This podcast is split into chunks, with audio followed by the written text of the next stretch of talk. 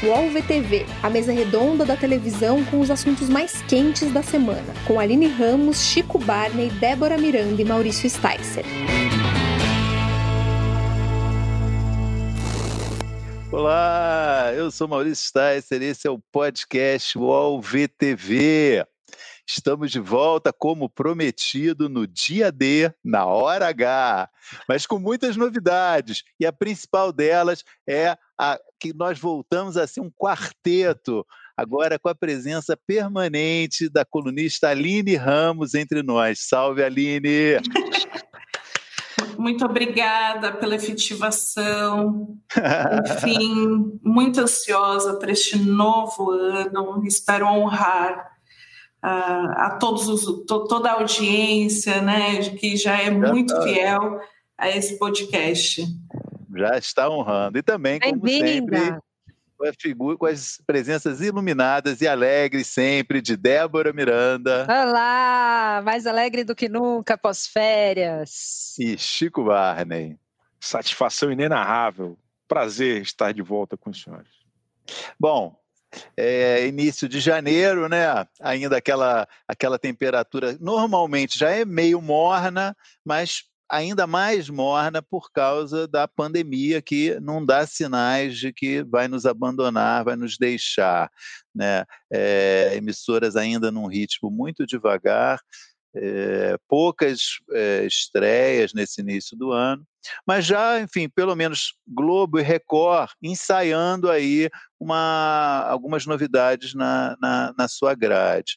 E eu acho que é um pouco sobre isso que a gente podia começar o programa, falando um pouco aí das nossas expectativas em relação ao pouco que já está prometido é, para janeiro. A gente tem já um quadro, para nos dar para ter uma ideia né, é, do que vai acontecer agora em janeiro na televisão. E depois a gente tem aí muitas dúvidas, indagações, perguntas é, dos nossos é, ouvintes, espectadores, que foram enviadas pelo, pelo WhatsApp do Splash, e também é, uma enquete promovida sobre o que, que, o que, que nossos ouvintes assistiram nas férias, que a gente vai comentar e vai falar um pouco também do que, que a gente assistiu nas férias nesse final de ano enfim, estamos de volta e vamos então começar. É, eu queria só dar um cardápio é, inicial do que, que tem por aí que a gente para a gente poder conversar e aí abrir aí a, a, o debate para a gente. Olha, o que já se sabe que vai ter na televisão com certeza agora em janeiro é, é nessa terça que a gente está gravando o programa, né, que vai ser ouvido a partir dessa noite de terça-feira, tem a estreia de Chipados, né, uma série da Globo é, da Fernanda Young é, e do marido Alexandre Machado, que estreou em 2019 no Globoplay, vai começar agora a ser exibida na TV aberta. No domingo tem a estreia do The Voice Mais, que é um, o, né, o, o talent show da Globo para maiores de 60, com candidatos maiores de 60 anos. Na terça-feira estreia a novela Gênesis na Record, mega investimento da, da emissora. É, no dia seguinte, quarta-feira, dia 20, estreia A Noite é Essa, apresentado pelo Geraldo Luiz. Promete a noite é muito. nossa, não é? Agora, bom, ou a, no, a noite é essa ou a noite é nossa, pode, pode ser. Deixa eu dar uma checada. E, e na sexta-feira, na, no dia 25, que é, é na outra segunda-feira, finalmente vem o BBB 21.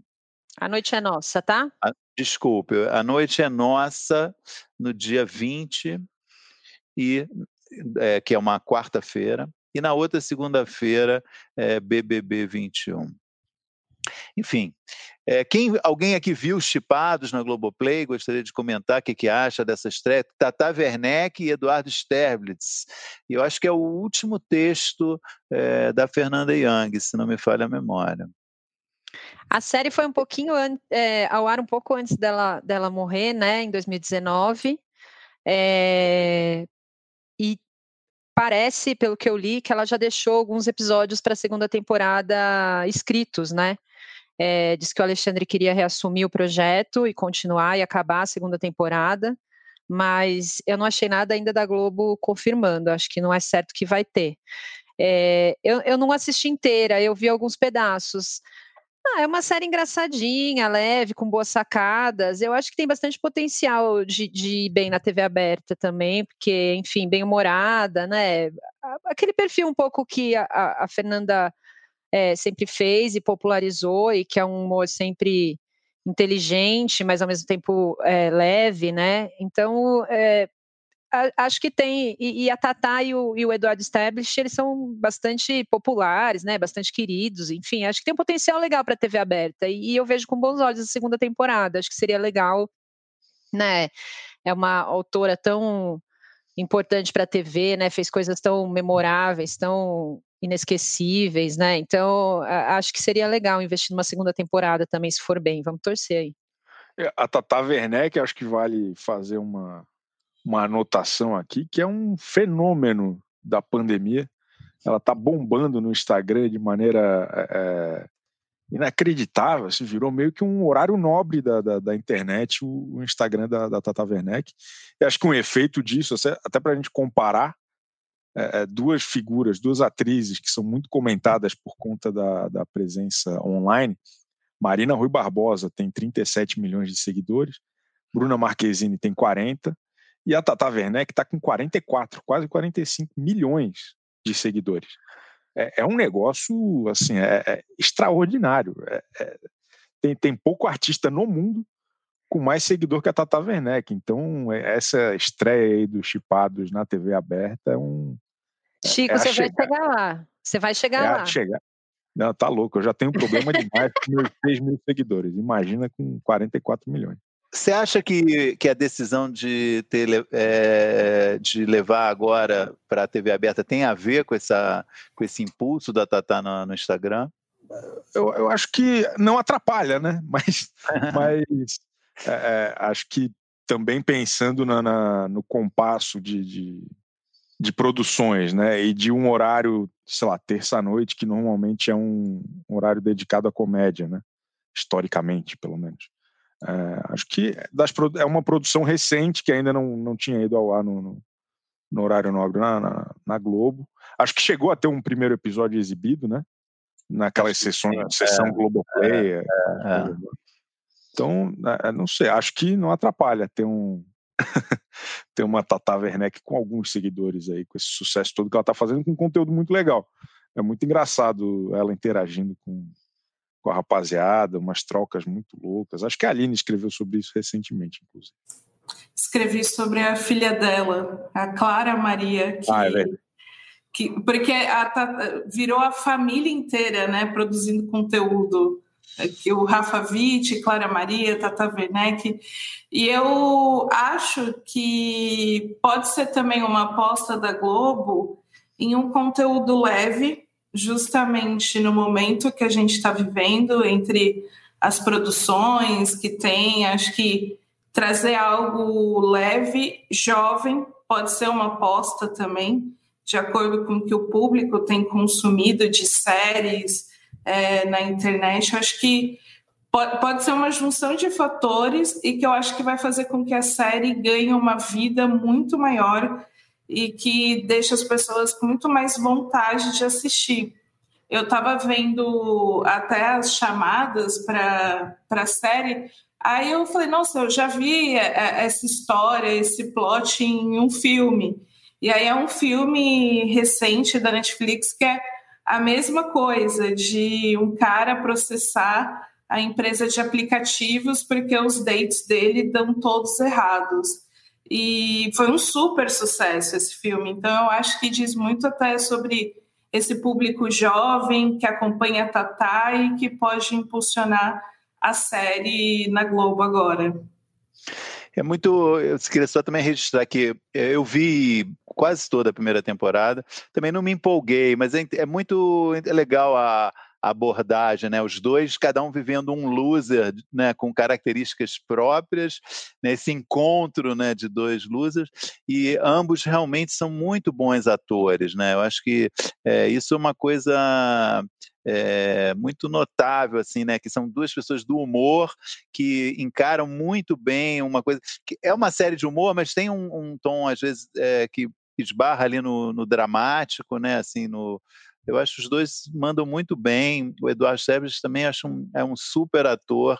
Ainda eu acho a ser é, reconhecido assim como ator, não só como né, um humorista. Né? Acho que o passado dele no pânico ainda pesa um pouco, ainda tem uma, é uma sombrinha assim, né, né, que ele carrega, mas eu acho que ele tem uma, uma coisa como ator que é incrível. Ele, tinha, ele fez uma novela também, fez um papel sério, com, com um pé no, no humor também, novela. Acho um cara muito bom mesmo e acho que, acho que também tem, tem tudo para dar certo. Mas é um humor difícil, realmente, não é um humor óbvio, né? É, e TV aberta, às vezes, as pessoas esperam coisas mais fáceis, né? Vamos ver o que, que vai dar de audiência, né? Eu acho que talvez role uma identificação, por isso que a Aline falou também, né? Pela história, esse negócio de aplicativo, de encontros, né? Acho que é uma coisa que está bem popularizada também. Então, talvez encontre alguma identificação nesse ponto da história. Mas vamos ver. O, sobre a volta do The, a volta não, né? A estreia desse novo formato do, do The Voice, né, o The Voice Mais nesse domingo, queria já lançar uma questão que apareceu já em perguntas também de, de ouvintes nossos. É, queria lembrar quem foi que fez. É, que é uma coisa que muita gente. Ah, o, o, só podia ser ele, nosso, nosso frequente, nosso é, cativo frequentador, o Bruno Dames. É, qual a opinião de vocês sobre a Globo levar os idosos ao estúdio para o The Voice Mais? Uma pergunta realmente que está muita gente se perguntando, né, se questionando né, sobre é, a conveniência de fazer um programa como esse nesse momento, né? Ainda que a Globo diga que está é, respeitando todos os seus protocolos de segurança, os mesmos que ela está usando para gravar novelas, para os seus funcionários, para tudo. Enfim, é, como diria o Avalone, é, ponto de interrogação. Nossa, eu tenho muitas considerações sobre esse The Voice, porque eu estou muito revoltada por muitos fatores. Eu por acho que, o, acho que o primeiro é esse de parece que é um The Voice grupo de risco. Que é, é bate isso. Na madeira. Eu tô rindo, mas bate na madeira. É, e por mais que. E já está claro que não tem protocolo suficiente que evite né, contaminação pelo vírus diante a quantidade de funcionários da Globo aí que foram até internados, contaminados e tudo mais. Então, assim, protocolo, protocolo, mas será o momento mesmo para esse tipo de atração? E aí, ainda sobre isso, a minha maior revolta é você fazer um The Voice é, mais e os jurados serem todos jovens. Sendo que a gente. Eu sei que deve ter questões contratuais, etc., mas assim. É, ama Ludmilla, mas no lugar de uma Ludmilla, por que não uma Alcione? Enfim, tem inúmeros nomes que a gente tem de cantores que poderiam estar ali e poderiam e tem carisma. Sei lá, pensei até no Tony Tornado, enfim, pessoas que deixariam interessante, faria com que esse formato fosse mais interessante.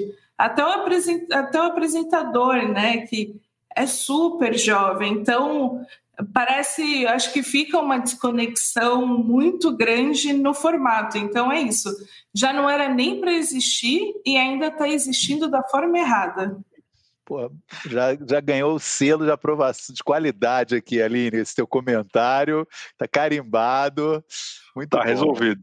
Está resolvido. Porque é isso mesmo. E, e acho que tem uma questão. Acho que só o único jurado mais na idade é o Daniel está bem conservado, mas tem já uns 70 anos. não, não tem. Uns 40 anos de carreira, pelo menos. E, e é verdade, acho que concordo plenamente com a Aline. Assim, é, era uma oportunidade né, de mudar um pouco o panorama do, do, do, de quem são os artistas que aparecem nesse formato, na própria tela da Globo, que nem sempre essa turma mais veterana tem tanto espaço. E aí a gente começa a pensar aqui, né? Pô, tem uma lista longa.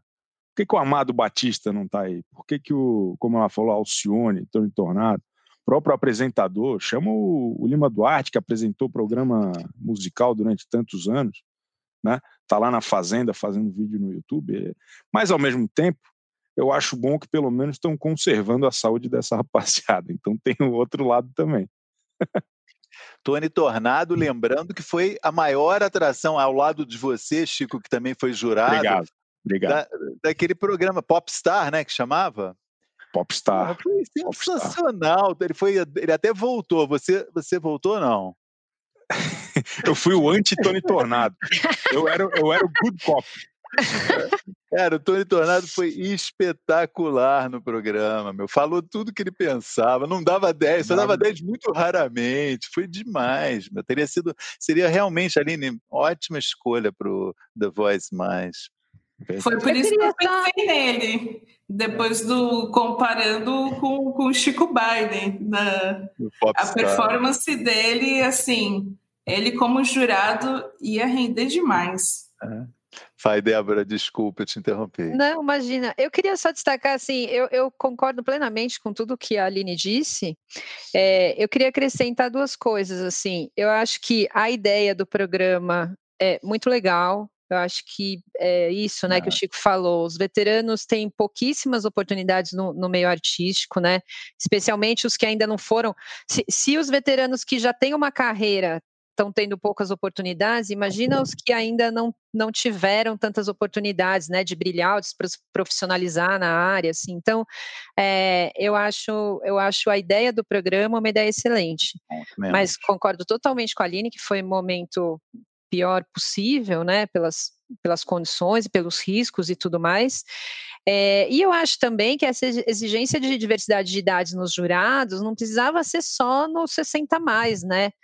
Por exemplo, a Alcione seria uma excelente jurada, tanto no The Voice Kids como no, no outro The Voice. Eu acho que é uma coisa para a gente pensar também. Eu acho que a gente não precisa mais de 60 ter jurado só mais de 60, mas a gente precisa ter representatividade em todos os jurados, né? Acho que é importante.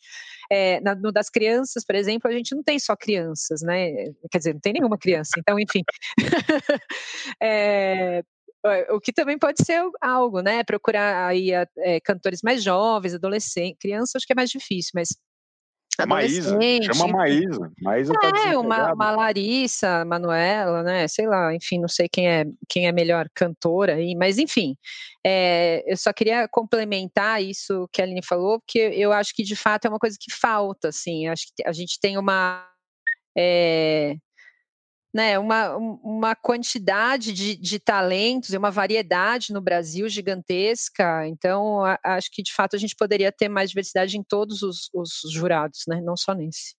Eu acho que é muito a. Desculpe, Chico, só eu comentar o que a Débora falou. Eu acho que é muito a ideia de um time que está ganhando não se mexe, né?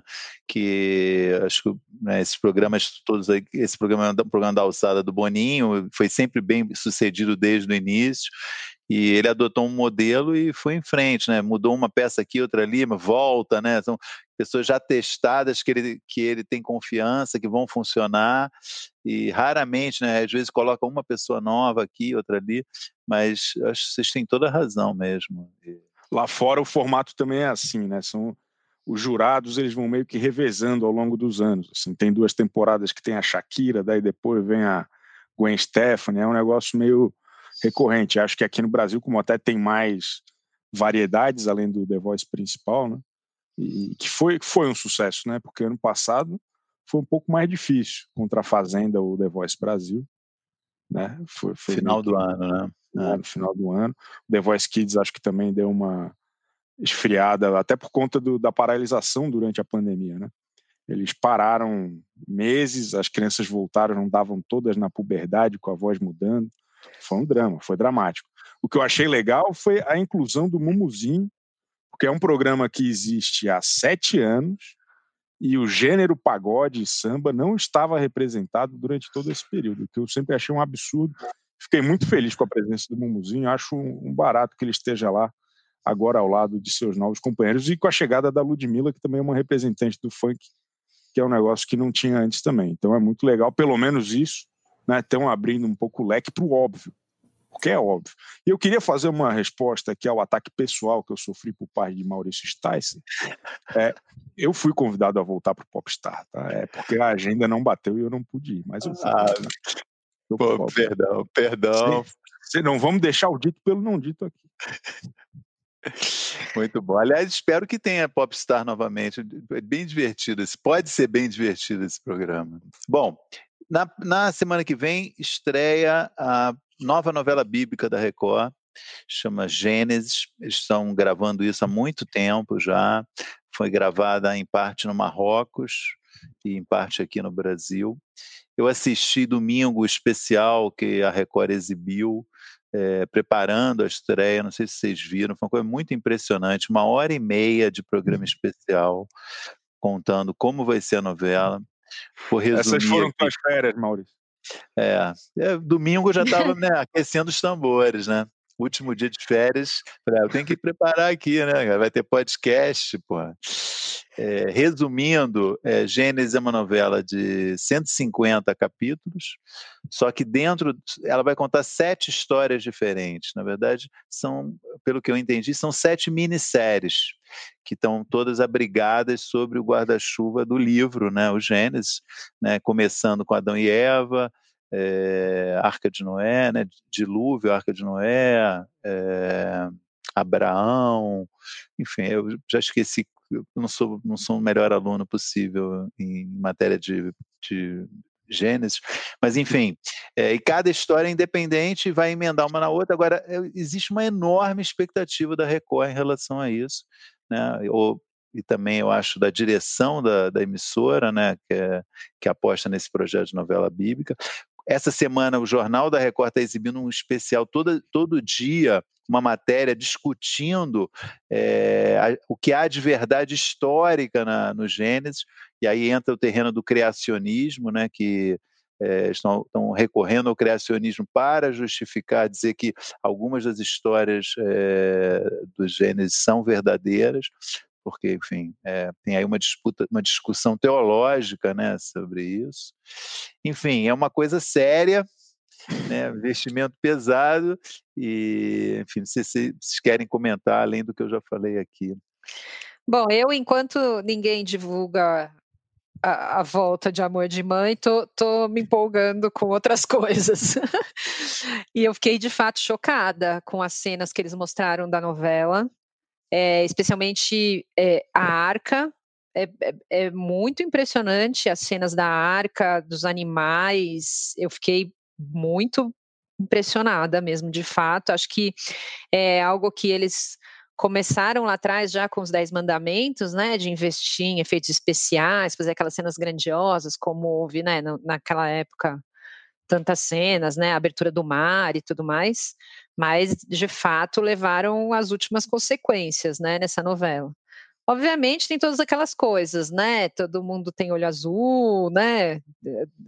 Adão e Eva estão pelados, mas não mostra nada, aquelas coisas. Mas eu, eu acho que a novela promete ser uma produção muito impactante e caprichada, assim. Eu fiquei bastante impressionada pelas cenas que eles mostraram já. Só um adendo é, do, é, que eu lembrei, duas coisas, dois atores que me, que me chamaram a atenção. Um é a volta do Zé Carlos Machado, a uma novela bíblica da Record, um, acho ele um baita ator, vai fazer Abraão. E Noé, que você citou, vai ser o nosso Oscar Magrini. Isso a gente já tinha dado essa notícia aqui no podcast, né? Que deixou a Globo depois de muito tempo, vai encarar Noé, está empolgadaço. É como nosso. Que para mim é o grande destaque. Assim, o cara que teve a ideia de fazer uma novela bíblica com Oscar Magrini é, é tudo de bom, maravilhoso. É, ainda mais depois das revelações da live, aquela live. Olha, eu, eu, estou muito ansiosa depois que fiquei assistindo Jesus para acompanhar a Fazenda. Eu estou com o coração muito aberto, mas eu acho que o principal ponto é que eles estão desde então falando ah, uma mega produção e, e, isso vai entrando na cabeça. E você vê as cenas e parece que realmente vai ser uma mega produção. Só que eu acho que o mais legal é que a Bíblia tem muitas histórias incríveis no sentido de que rende muita coisa. A ideia de criar uma arca e aí você vai construir isso, como que você vai dar conta de todos esses detalhes? Então eu acho que assim, se a gente tem Game of Thrones, nada impede da gente ter Gênesis e colocar todas essas histórias megalomaníacas e que não precisa ter é, relação com a realidade, esse esforço né, que a Record está fazendo de criar com fatos históricos. Não precisa. É só uma história muito doida que aconteceu em algum tempo e perfeito. E óbvio, com todas as pessoas brancas, de olho azul e loiras, num sol assim, de 50 graus, mas ok. Lembrei outra história que está, né? Uma das sete, a Torre de Babel, também, é que é uma, é. Que é uma história muito legal também, né? A Arca de Noé e Torre de Babel são histórias muito legais, acho muito interessante. É, é. Bom, e a última estreia que a gente já tem. Ah, não, a penúltima, né? Porque BBB é um capítulo à parte. A penúltima estreia programada, essa se sabe muito pouco, mas é, acho que promete muito, é o é, A Noite é Nossa, né, é, apresentado pelo Geraldo Luiz, Geraldo Luiz, que passou esse ano de 2020 afastado em, por causa da quarentena, né, ficou em casa, não, enfim, é, e que está voltando agora com o programa dele à noite, né, uma coisa diferente, né, para quem se acostumou com ele fazendo programa domingo de manhã, aquele domingo é show, que era um programa que eu pessoalmente achava ruim demais e está tendo uma chance nova na Record. Já li que vai ter, ele vai fazer um quadro A Fazenda dos Anões, isso foi poucas coisas que eu li, que já tinha, isso já tinha sido quadro em algum outro programa, ah, acho que o Pânico fez já, né? Uma fazenda, se não me engano, o Pânico fez um quadro de Fazenda de Anões. Mas enfim, não sei se alguém tem algo a declarar sobre isso aí, sobre Geraldo Luiz de volta. Eu, eu confesso sem muita vergonha que eu estou empolgadíssimo para esse programa. É, ele está pegando um monte de elementos que, que sempre foram muito criticados né, na TV dos anos 90, na virada dos anos 2000, que acho que sempre foi um pouco a verve dele. Só que parece que agora ele vai fazer um, um caldeirão do, do, Liberato, né? Um negócio meio é, Estou bem curioso. Eu estou bem curioso porque ele contratou o Rodolfo, ex-dupla é. Ele, além desse quadro aí da Fazenda, eles anunciaram. Vai ter aqueles VTs de uma hora e meia que ele adora fazer com é, subcelebridade precisando de dentadura, aquelas coisas de drama tal. Mas eu, eu tô curioso, assim, é, faz tempo que não que a TV não é, é, investe num, nesse tipo de programa, pelo menos é a minha sensação, assim, que eu me lembre, sabe, a gente tem muito programa policial, a gente tem muito formato, a gente tem muito programa de auditório com formato dentro. É, acho que ter esse negócio mais popularesco e bizarro, como a TV tinha tanto no passado, entendo que não é o favorito da crítica e da, das pessoas de bom senso, mas eu tô com, com um pouco de, de curiosidade, sim. Desculpa. O, o, último, aliás, foi, eu acho o próprio Domingo Show, né? Que ele fez, né? Que, no início, é, assim, né? Quando ele começou. Que ainda assim, que ainda assim era muito preguiçoso, né? Era muito as é. tipo, eu lembro que ele apresentava um programa, ele começou no Balanço Geral, Exatamente. sempre com matéria de OVNI descoberto no interior Exatamente. de não sei aonde, não sei quem, enfim, era, era um negócio mais esquisito. Aí ele ganhou um programa debate se Michael Jackson está vivo, né, com especialistas, Aquela, né? Aquelas coisas absurdas. É. Aí ele ganhou um programa vespertino, que era o é, Geral do Brasil, que era meio que um, um spin-off ali do, do, do, Balanço Geral. E aí depois ele foi para o domingo. E aí acho que no domingo ele não. Eu sei que ele teve ótimas audiências e tal, mas eu, me parece que esse programa de quarta-feira à noite vai ser um retorno mais para o estilão Balanço Geral, Ratinho dos anos 90, é, é, Domingo Legal ele, com o Gugu Liberato. Ele, ele tem usado essa referência, né, de recuperar os fatores saudosistas, os programas de auditório dos anos 80 e 90, enfim, Família não sei exatamente. É, não sei exatamente o que isso significa, mas eles têm usado isso muito. É, eu, eu é, é aquela coisa, né? Vai ser esquisito, algumas pessoas vão gostar, é um horário meio ingrato, eu acho um horário meio esquisito. É, bater com futebol, BBB, eu acho. Quartas-feiras, né? É. Ah, vamos ver. Bom, por fim, é, a, a, temos ainda, a, ainda em janeiro a estreia mais esperada, que é o BBB 21. E aí eu queria aproveitar, inclusive, para informar o nosso espectador, coisa que eu estava aguardando para esse momento para revelar aqui. O, essa imagem que vocês estão vendo do Chico, na verdade, é um holograma, porque o Chico ele pediu para eu informar aqui que ele está realmente confinado. E ainda não está decidido se ele vai, porque parece que confinaram mais gente do que o número de participantes reais do programa. E não está claro se ele faz parte do, do camarote ou do. Pipoca. Da pipoca. Também isso não está ainda bem definido. Mas, é enfim, fica aqui a informação, porque aqui é um, é um podcast muito de informação, que era importante. Transparência, né? Vocês Exato. saibam do, do que está acontecendo. Agora, fora isso que eu acho que vai ser bombástico.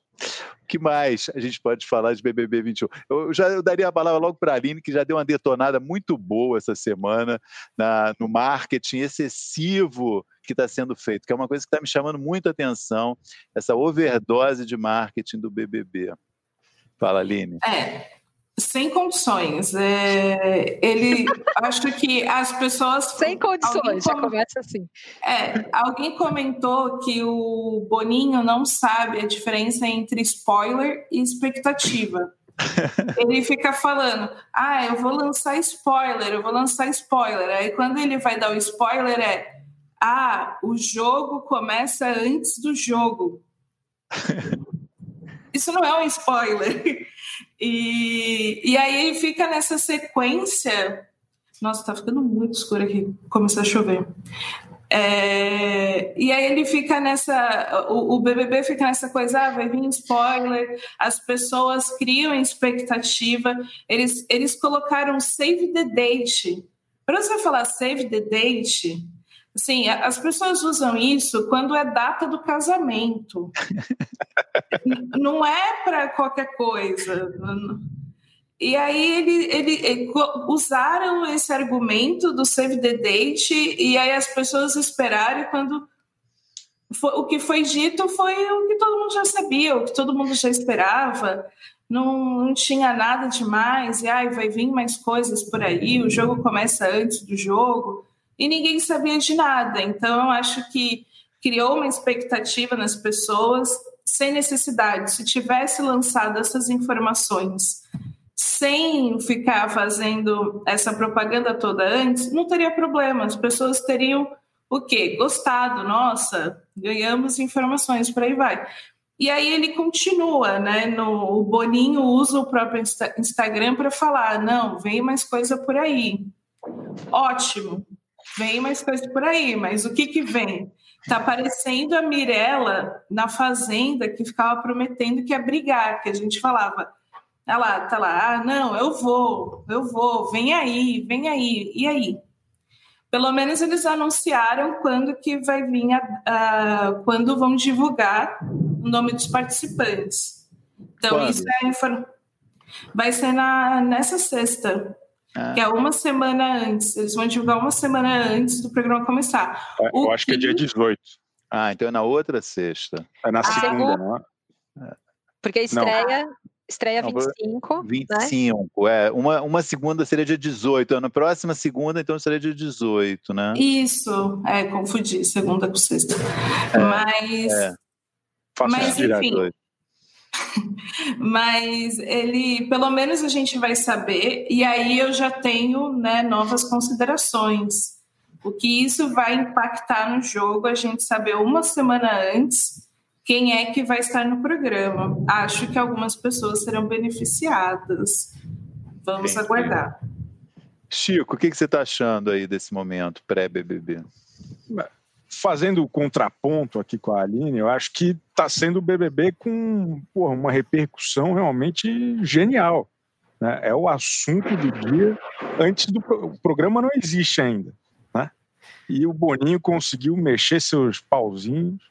E aí todo dia ele posta alguma coisa no Instagram, o pessoal fica especulando.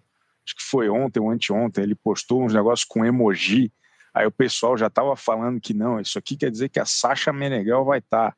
Isso aqui quer dizer que é a Aline Rosa, porque ele falou de Santa Rosa, então é a Aline Rosa. Então as pessoas já têm uma série de. Isso aí é programação mental, isso aí é papo de coach. Assim, os caras estão trabalhando muito o, o, a expectativa das pessoas. E eu acho inteligente, assim, acho que tem dois lados. Né? O primeiro é que, cara, já tem uma tropa completamente engajada no BBB e nós estamos falando aqui, hoje gravamos este episódio no dia 12 de janeiro, tem mais duas semanas pela frente. E esse já é o assunto de boa parte da internet. O lado ruim é que nunca a expectativa está à altura do que é entregado. O BBB 21 não vai ser tão bom quanto o 20. É, as pessoas vão se frustrar, todo mundo vai entrar com o roteirinho de Manu Gavassi, tá me entendendo? Nada contra Manu Gavassi, genial, se deu muito bem, mas acho que tentar replicar isso em 2021, eu tô com muito medo do Fiuk, o fardo sensato. Então, vamos você não ver. Acha, você não acha que justamente essa, é, essa questão que você levantou, a Globo sabe disso também, claro. sabe que não vai ser tão bom, e por isso está é, inflando essa expectativa. Quer dizer, no fundo, eu vejo até isso, essa, esse, esse mega repetição de uma coisa que vai acontecer lá na frente, como quase um, sei se a palavra é desespero, mas um grande medo mesmo é, de que precisa de muito apoio de marketing porque é, não vai ser a mesma coisa. Justamente já sabe que não vai, não vai, não vai ser tão e bom. Eu imagino também que tem uma questão de, de garantir o começo. É, exatamente. É, pô, vai ser 100 dias que a gente, né, a gente está falando muito que é o maior de todos, mas sei lá, seis dias a mais, cinco dias a mais. É, é. Né? É, isso é parte do marketing também. Então acho que eles estão tentando garantir o começo, encher, o, encher de dinheiro lá, encher de. de isso que eu ia dizer atender o interesse comercial, atender os patrocinadores, né? a gente, olha aqui, vamos, vamos, a gente vai entregar isso aqui para vocês, né? Exatamente. Ô, gente, mas eu não vejo dessa forma. Bom, não vai Polêmica. ser igual, graças a Deus, né? Assim, eu acho que a gente assiste BBB justamente para não ser igual, né? Para cada um ser diferente claro. do outro, para cada personagem. Gente, escureceu tudo, ficou só uma luz amarela na minha cara. Eu tô tipo, mas tudo bem, vamos lá. É, enfim, eu acho que a gente assiste para não ser igual, para ver personagens diferentes, claro. para ver histórias diferentes. A gente não quer que seja igual, no fundo, né? Talvez a gente queira que seja igualmente bom, mas não igual. Então, e, e eu, eu, acho que a gente não pode olhar para frente e dizer não vai ser tão bom quanto, né?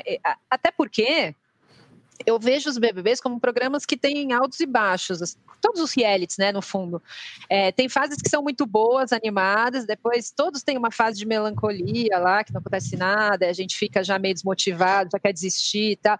Aí depois, eventualmente, volta, alguém se destaca, alguém fala uma groselha, alguma polêmica surge, né, enfim.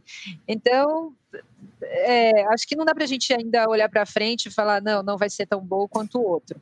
Agora, para mim, toda essa expectativa, acho que a gente tem que olhar dos dois lados, né? A gente, como espectador, eu fiquei frustradérrima com aquele vídeo. Eu estava esperando coisas bombásticas. Me conta uma coisa que vai me animar a vida aqui em quarentena, em pandemia dentro da minha casa, né? Estou esperando que, que uma ajuda. E nada, né? O jogo vai começar antes. Ok, mas sei lá, dá mais alguma dica. Para mim, o jogo vai começar antes não, não significa nada. Pareceu o é... Pazuelo, né? Não, e aí. BBB vai começar no dia D, na hora H. Agora, Gente, Débora, só uma observação. Só uma observação em relação ao que você falou. É, a grande diferença, eu concordo com tudo que você disse em relação ao BBB ser sempre diferente. A grande novidade é a Globo anunciar um BBB igual ao anterior. Isso nunca aconteceu. Ela falou: o ano que vem, esse ano vai ser igual ao do ano passado. Foi a Globo Exato. que prometeu essa expectativa. Isso é inédito. É isso, isso é, é isso novo. Que... Eu ia, eu, ia, eu ia concluir isso só dizendo que é, eu acho que o Boninho, como sempre, porque a minha opinião sobre ele é sempre essa, que ele é o melhor estrategista já, já produzido na raça humana. Alguém põe ele para cuidar das vacinas aí, para ver se a gente consegue sair dessa. Mas ele ele está aproveitando essa onda maravilhosa que veio do 20, né? Que afinal de contas, se, se, se foi algo que era para ser esquecido, ele jamais ia estar tá lembrando disso, né? O que, que ele pensou? As pessoas estão com saudades, as pessoas continuam, assim, todo mundo está nessa expectativa de que né, a boa experiência se repita. todo mundo não, mas muita gente ainda está em casa confinado, né? Nessa situação é, agoniante, vamos aproveitar esse embalo. E aí ele está aproveitando o embalo, tá certo ele. Só que, obviamente, a gente ficou frustrado, né? Porque a gente estava esperando informação, a gente estava esperando novidades, a gente estava esperando coisas bombásticas que não vieram. Então, acho que tem os dois olhares. Eu acho que pelo olhar do, do, do, do cara que está lançando um produto que vende um sucesso gigante, certo tá ele. Mas eu fiquei frustrada como a Aline, achei também. Fui feita de trouxa, fiquei esperando e não veio nada. Oh, só corrigindo, eles falaram que esse é o big dos big. Não, não, não, é o mesmo, mas ainda sobre as expectativas e o BBB ser o principal assunto, é, eu acho interessante que eu tenho a impressão que o BBB já começou, na verdade. Esse, esse papo, o jogo começa antes do jogo, é justamente isso que o Chico comentou, das pessoas tentarem decifrar o que o Boninho está dizendo, mas não só isso, as pessoas estão buscando pistas e informações de todos os, os cotados, todos os que estão na lista para entrar no BBB. E e aí é, é um negócio muito louco acompanhar. As pessoas ficam, ah, pode falar logo que é o ADM que está aí. O jeito de escrever, a vírgula, não é igual. Então, para as pessoas, isso já é um jogo, já é interessante, o que é algo muito diferente do que teve nos outros BBBs. Então, essa presença dos famosos, das subcelebridades, que a gente até tem uma dúvida do que vai render, já está rendendo algo. E é o que a, a maior expectativa, Flávia Pavanelli. Se a Flávia Pavanelli entrar, vai ser ótimo. Vai ter assunto por muito tempo, como as pessoas falaram. Quero ver a Flávia Pavanelli se dedicando numa prova de resistência para ganhar um Fiat depois que ela ganhou um Porsche de 586 mil dos pais. Aliás, queria registrar aqui que eu fiquei muito chateado com o Splash, Débora, que eu fui cotado no, no Twitter que eu estava confinado, porque eu sumi do Twitter nas minhas férias, mas de várias, algumas pessoas é, observaram, além do Chico, pessoas, é, leitores, falaram: ah, acho que o Maurício está cotado para o BBB. E o Splash não fez nenhuma matéria dizendo que eu estava cotado é, para participar do BBB. Lamento. É que eu estava em férias, então eu não, não, consegui controlar tudo isso, mas eu, eu, vou, eu vou passar sua reclamação adiante. Pode deixar comigo. Bom, falamos a beça aqui, muito mais do que acho que tinha até planejado, sobre o que vem por aí em janeiro, mas acho que demos um bom panorama. Vamos, é, então, trocar de canal e já já a gente. Cidadão brasileiro vem ganhando fama nacional e internacional. Sua personalidade simples conquistou cada canto da internet e até polêmicas envolvendo muita grana. Quem é ele? Como ficou tão conhecido? O que sabemos sobre o meme do vira-lata caramelo? Tem história que não cabe em 30 segundos, mas cabe no Splash, o novo canal de entretenimento do UOL. Fique por dentro do universo pop, das novidades sobre músicas, celebridades, filmes e séries. Vamos falar de coisa boa? Splash. Maurício reclamou do Splash, o Splash se vingou. Atropelou a fala do Maurício ali, falou: não, não. A quem interessa calar Maurício Stassi? fica, fica aqui a interrogação. Bom, começar aqui antes de entrar na tem muita, não vai dar, mas vamos é, ouvir algumas perguntas de, de ouvintes. Mas antes disso, queria é, a gente falar do número da semana. Chico. Saiu na nossa querida amiga Cristina Padiglione uma informação que a gente achou muito interessante. A TV Cultura fechou 2020 à frente da Rede TV em São Paulo. A gente está falando aqui de um ponto de audiência na média para a TV Cultura, na faixa aí das sete à meia-noite, e a Rede TV ficou dois décimos atrás, não, ou seja, não chegou a ter nenhum ponto de média no ano. É, é uma, é uma situação um pouco esquisita para uma TV comercial que se pretendia aí, né, viver uma nova era de ouro, com todas as questões políticas que ela estava e ainda está é, investindo tão pesado. É uma situação, eu diria até preocupante. É, é e coroa uma, um, um, digamos, uma, não diria que é uma, uma guinada mais comercial, mas uma, a presença de uma figura é, que veio comandar a TV Cultura, que é o José Roberto Maluf, que é um cara muito do mercado, né? um cara que trabalhou em todas as emissoras assim importantes, né? É, SBT, Band, eu acho que se bobear na própria, não sei se Globo, mas um cara muito experiente de Sim. mercado e que eu acho que ele mexeu na programação da, da TV Cultura também em 2020. E isso aí é reflexo também, né? Com certeza. E acho que mexeu e, e qualificou, né? O que é um movimento interessante, porque muitos programas voltaram a ser comentados com mais frequência. É, o próprio Jornal da Cultura, que a gente não, não fala tanto, mas muita gente elogia com aqueles debates, né? Que eles fazem o grande debate, mas não é o grande debate do mundo bizarro, é o grande debate do, do mundo um pouco mais equilibrado. E o Roda Viva, que a gente já cansou de falar aqui, é, é, hoje na gestão Vera Magalhães, mas acho que desde que a Daniela Lima também apresentou, acho que tem, tem tido aí uma nova fase muito interessante. Bom, é, vamos fazer algumas perguntas, a gente está bem já avançado também no tempo. É, perguntas enviadas pelos nossos ouvintes pelo perfil do Splash no Instagram. Muito obrigado aí a todos que é, estavam com saudade da gente, que mandaram mensagens carinhosas sobre a nossa volta.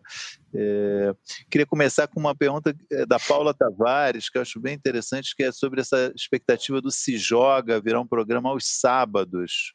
Né? É, não sei se já está confirmado oficialmente, mas uma coisa está sendo falada. E é um programa que a gente especialmente tem carinho enorme né, aqui né, no, nesse podcast.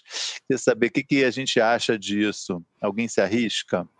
Eu, eu, pode, pode falar, Chico. Arrisca, Chico. Posso falar, eu posso falar porque gosto muito. Eu estou cancelando todos os meus compromissos de sábado para poder realmente prestigiar aos finais de semana o retorno triunfal. Soube que não vai ter é, mais os quadros de humor, né? Acho que vai ser um negócio mais focado ali, talvez nas brincadeiras de palco, não sei. A minha dúvida é se vai entrar no lugar do Toma lá da cá ou do Luciano Huck, porque o Luciano Huck já já vai ter que fazer a escolha de, de, de seguir aí, né? Virar o candidato oficial ou continuar na Globo. Tá começando a ficar meio chato, até na minha humilde opinião. Pode ser um, um tema para um outro episódio aí. Mas eu tô curioso. Jogar. Desculpa, eu não, eu não queria falar isso, viu? Jogaram um trovão. muitas perguntas, eu só vou mencionar quem fez, mas a gente já falou sobre BBB 21, pergunta do Flávio, é, Flávio HF 1998, a pergunta do William M, William G2 e outras também que eu não acabei não selecionando. É, uma questão interessante sobre humor na Globo, do Dante Henrique. A gente, eu acho, falou um pouquinho no final do ano sobre isso, mas a questão voltou agora, eu acho boa, que é com o especial de Natal do 220 volts que a Globo exibiu, é, pensa assim, em levar o humor do Paulo Gustavo para a TV aberta? A gente até acho que discutiu esse assunto, né? Que é uma coisa é, bem-vinda, não? Não me lembro agora, mas foi um assunto, acho que um podcast estava, a Débora acho que já estava de férias, estava eu, o Chico e a Aline, né? Falamos sobre isso, não falamos? Vocês lembram também? Acho Positivo. que... Fala, Positivo. fala, Aline. Positivo. É, não lembro exatamente, mas acho que todos é. nós concordamos que é bem-vindo, né? É uma coisa bem-vinda, né? Exatamente. É, o humor da Globo acho que está nesse momento de restart agora, né? Enfim, parou tudo, recomeçando, tentando novas iniciativas e novos projetos. Então, mas concordo que é bem-vindo. Não sei o que vocês discutiram já, mas acho que é sempre é. bom também. Não, eu, não, mas por favor, você está. Porque eu acho que é um assunto bom mesmo esse, né? Que, que, que caminhos pode ser, né? Que podem vir. E esse. É, é... O que, eu, o que eu sei do humor da Globo é que houve, né, obviamente, por causa de tudo que a gente acompanhou e tal, uma mudança de, de, chefia e de organização ali no departamento de humor, né? E que agora tem novos projetos programados ali para, né, que estão sendo desenvolvidos, mas eu não sei muitos detalhes é, sobre o que e nem envolvendo quem, assim. Eu acho que o, ele é, é uma figura que de fato né, ele faz muito sucesso, tanto na TV fechada quanto no cinema, né, produções que sempre vão bem demais de, de bilheteria e tudo mais, é um, um, cara que é muito querido pelas pessoas que gostam, né, de humor, então é, é sempre uma aposta bastante, acho que com bastante potencial de dar certo, assim, mas de fato eu não tenho informação se isso pode acontecer ou não em breve, assim.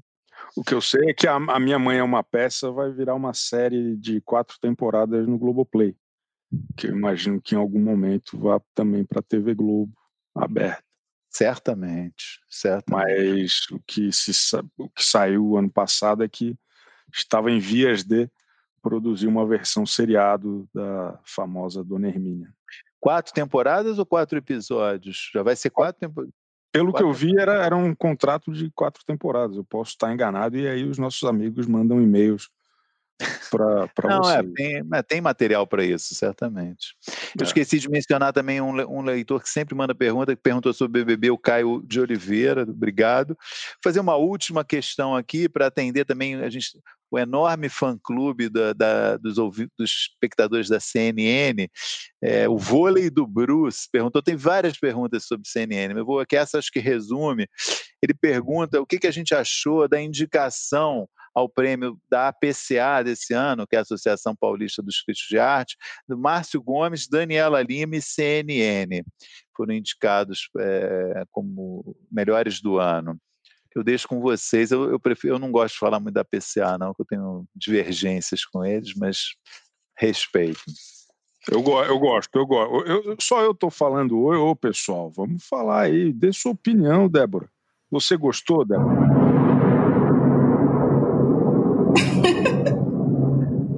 Todo mundo com medo desses trovões. É. Eu, eu, eu, eu é gostei. Eu acho que a gente, assim, é, é, sem entrar no mérito específico da PCA, eu não sei quais são as ressalvas, enfim, com relação a isso, mas são dois profissionais que eu admiro muito. Eu acho que tiveram papéis importantíssimos nesse ano, estiveram em momentos que foram importantes e, e eles demonstraram, enfim, muita, muito profissionalismo, muita capacidade. Acho, acho bom, gostei. Justo, sim. Né? Bem justo. É, acho um reconhecimento à altura do, do trabalho que eles mostraram nesse ano, sim. E eu acho que só chama atenção, né, que a CNN não tem nenhum ano no Brasil e já está aí como indicada. É. Não, não, entro com, com um juízo de valor se isso é bom, se isso é ruim, mas talvez indique alguma coisa no, no trabalho que tem sido feito. Sem dúvida. É, estreou em março, exatamente. A PCA, outro dia eu falo aqui minhas considerações, mas eu, eu acho que também concordo, acho que eles são destaques da CNN, merecem. Débora, a gente tinha perguntado também no, no Instagram é, o que, que os nossos ouvintes, é, espectadores, assistiram nas suas também é, férias de verão é, férias de final de ano, né? Verão não, né? E você está aí com o resultado, coisas interessantes? Tô, temos, bom, campeã das campeãs, Bridgerton, né? Acho que já era esperado. A série da Netflix que virou fenômeno, conquistou todo mundo com seu duque maravilhoso, sua história é, de época. Então, muita gente falando de Bridgerton, acho que foi a principal coisa. E aí tem algumas pessoas, eh, uma coisa que eu achei bem legal, muitas pessoas é, relembrando séries antigas, né, que maratonou, e, enfim. Então, tem citados aqui Sopranos, é, tem gente maratonando novela também, Felicidade, no Globoplay. É, a Kate Falcão escreveu, e o vento levou. Ela aproveitou a, a, a folga para ver e o vento levou. É, Sex and the City, a Gina Ferzan maratonou Sex and the City, que é uma série que até essa semana saiu a feliz notícia de que vai né, ganhar novos, episódios. Eu amo, sou muito fã, então que bom. É, Bridgerton, Bridgerton, é, mais pessoas que... Vi, ah, Vis-a-Vis, muito boa. Cobra Kai, Cobra Kai também é uma muito querida de todo mundo, muita gente assistindo Cobra Kai. Vis-a-vis. É, teve alguém que maratonou mais novela, falou só, ah, a gata comeu. Viu? A, a gata comeu. Acho que basicamente é isso. O resto, muito Bridgerton. Bridgerton, Bridgerton. que, que vocês assistiram? Vocês viram Bridgerton? Eu vi, adorei. Eu Chico, vi, você gostou? achei uma chatice. Não. Não gostou do Duque? Você não tá seguindo o Duque no Instagram? Não. Tô sabendo É que o absurdo. Duque é o que há, que o Duque é, né? É o Duque que, que tá fazendo esse negócio todo aí, mas eu acho o cara mau ator, além de tudo. E a série eu acho uma, tipo, Meu. Deus, detonou o Duque. Detonei. É inveja, né, Aline? O que, que eu posso Meu fazer Deus nessa altura do campeonato? É uma pessoa que não tem noção da- da- do, do que, que é preciso ter medo, entendeu? A PCA, não vou falar. O Duque, péssimo ator, entendeu? Maurício, você precisa saber onde se colocar ali. Você tá, você tá, tá arriscando demais. Qua- Quais brigas compra, né? Exato. Bridgerton eu compro, me garanto. Pode ser, podem me cancelar. Aliás, sobre Sex and the City também queria falar uma coisa, que esse negócio é, vai voltar, vai voltar uma ova, né? Porque a Kim Cattrall não vai participar. E Sex and the City sem a Samantha não é Sex and the City, vai ser uma outra série, tudo bem, vai voltar o trio. Ela é justamente, Sex é a Kim Cattrall, é a Samantha, entendeu? Na série. Ela só faz isso, né? É espetacular. Então, fica aqui meu registro. Também precisava achar um fórum adequado para manifestar essa minha opinião. Vai ser aqui no nosso podcast. Sex and the City, vírgula, que vai voltar. É, eu Só concordo isso opi- também. Só opiniões impopulares. Só. Não, essa É, não. mas essa, saudades essa da Agora- É. né? Agora fala o quê? De Cobra Kai. Você- falou Não, que Bridgerton eu é novela, mas Cobra Kai é o quê? É uma malhação. É malhação? Ah. É uma malhação. Virou uma malhação. O fandom vai o quê? Odiar falar isso, mas assim como Cobra Kai é uma malhação, as pessoas. Ninguém citou, mas é que eu sou muito fã de Peaky Blinders. Peaky Blinders é, o legal. quê? É uma novela masculina, focada em homens, assim como Cobra Kai é uma malhação, Bridgerton é a novelona. Enfim, as séries, a sua teoria de que as séries tá, estão virando novela e que a Netflix está ameaçando a Globo, acho que faz todo sentido. Total. Não, é uma coisa muito popular, né? Eles estão apostando em programação popular. É, realmente está virando uma TV aberta. Eu acho que está caminhando. É óbvio que tem alguém definiu isso muito, falou muito bem, que é a Netflix do B. Tem ainda os, os biscoitos finos que ela oferece uma audiência é, minoritária, né? tipo essa série do Scorsese com a Fran Leibovitz, por exemplo. Maratonei, maravilhosa, maravilhosa. espetacular, mas é um negócio que pouquíssima gente vai ver.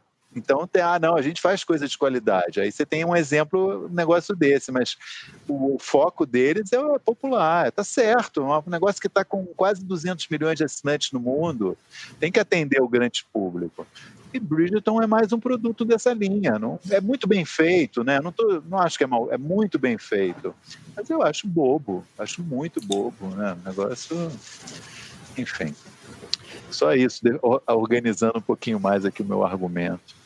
Eu, Bom. infelizmente, eu Não, é- ainda não assisti. Eu tô muito triste que eu ainda não vi. Mas meu tempo de, de streaming é outro.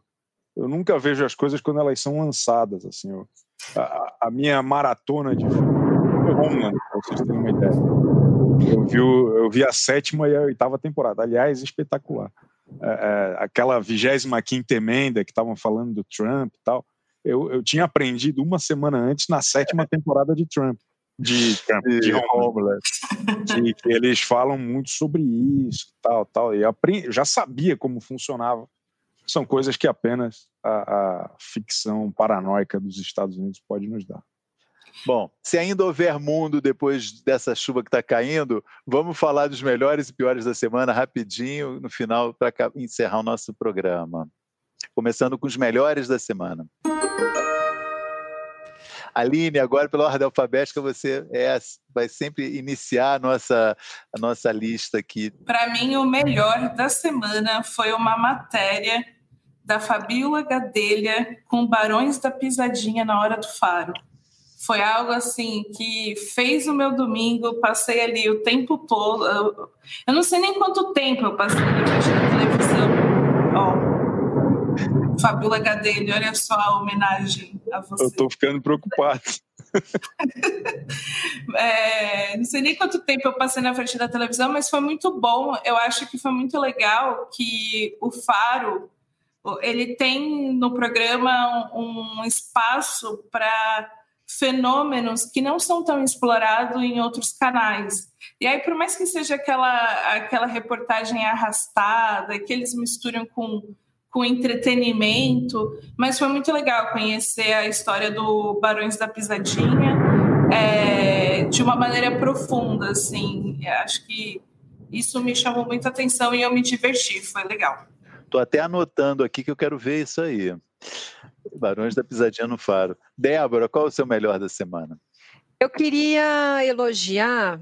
Na verdade, eu tinha ficado super empolgada com uma nota que eu li que o Viva ia reprisar BBB.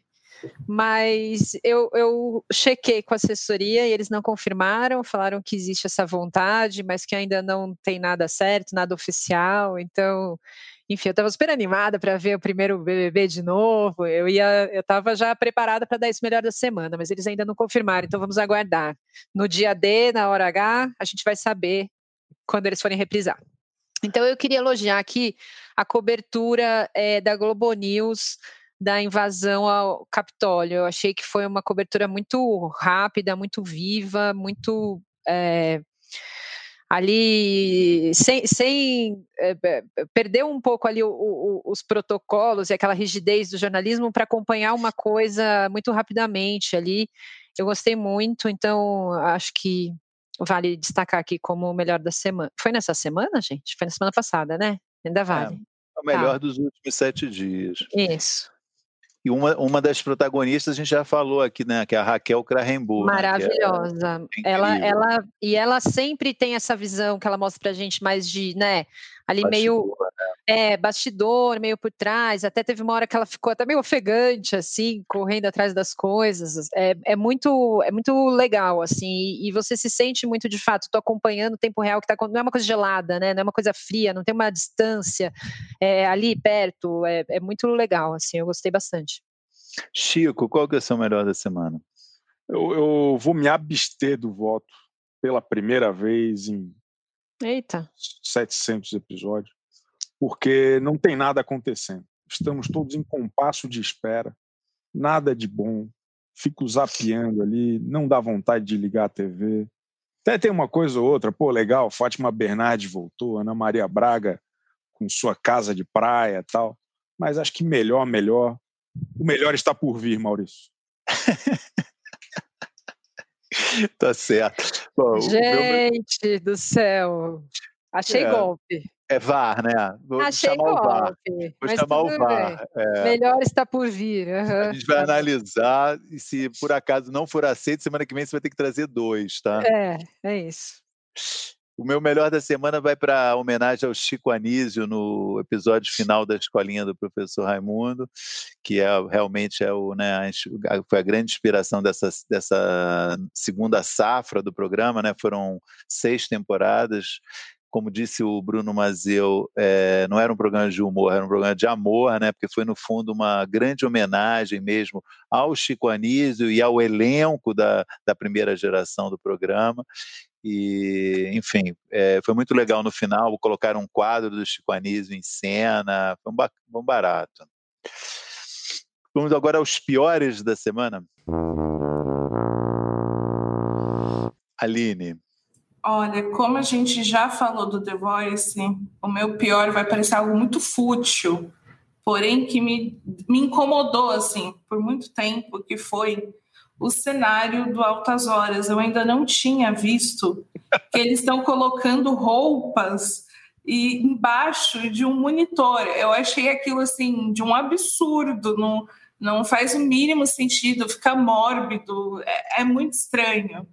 Acho que foi uma das coisas mais horríveis que eu vi na televisão nos últimos dias, assim, questão estética. Então, Fica até o apelo, tira as roupas, só deixa o monitor igual o Faustão está fazendo, vai ficar ótimo. Eu posso contar uma história pessoal? Eu, eu mandei uma foto minha para a plateia da, da Fátima Bernardes.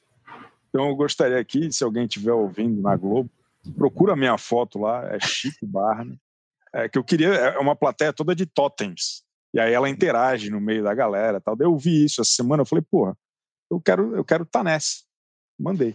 Dada a audiência desse programa, certeza que ainda essa semana você vai aparecer na Fátima Bernardes. Débora, qual é o seu pior da semana? Olha, eu quero fazer uma crítica construtiva aqui, é uma coisa que, enfim, vamos ver se consigo explicar direito. É, a CNN está bastante engajada na campanha pela vacina, né? O que é, de fato, bastante responsável, Elogiado. enfim, o esperado, né? Eles lançaram uma hashtag da vacina. É, é, eu, eu só acho que era preciso lembrar que, assim, é, foi um canal que colocou tanto, tanto negacionismo, trouxe tanta informação, é, né, falando coisas absurdas a respeito da doença, assim.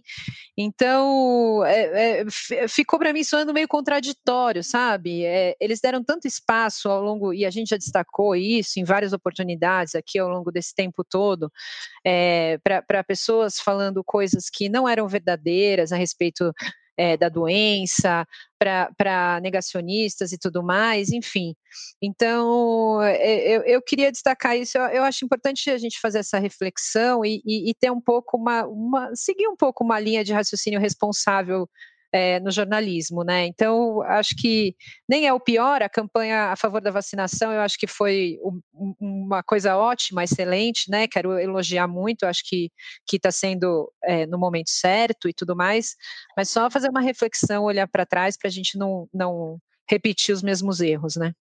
Só para reforçar teu ponto, dar o exemplo, eu dou é, que foi a, na estreia do Alexandre Garcia na CNN, que discutiu-se esse assunto e ele, ele falou: não, o, o, presidente Jair Bolsonaro é a prova que a, a, cloroquina funciona. Isso foi o que ele usou como argumento para dizer que a, que a cloroquina funcionava. Isso na estreia do, do, da, dele como comentarista da CNN.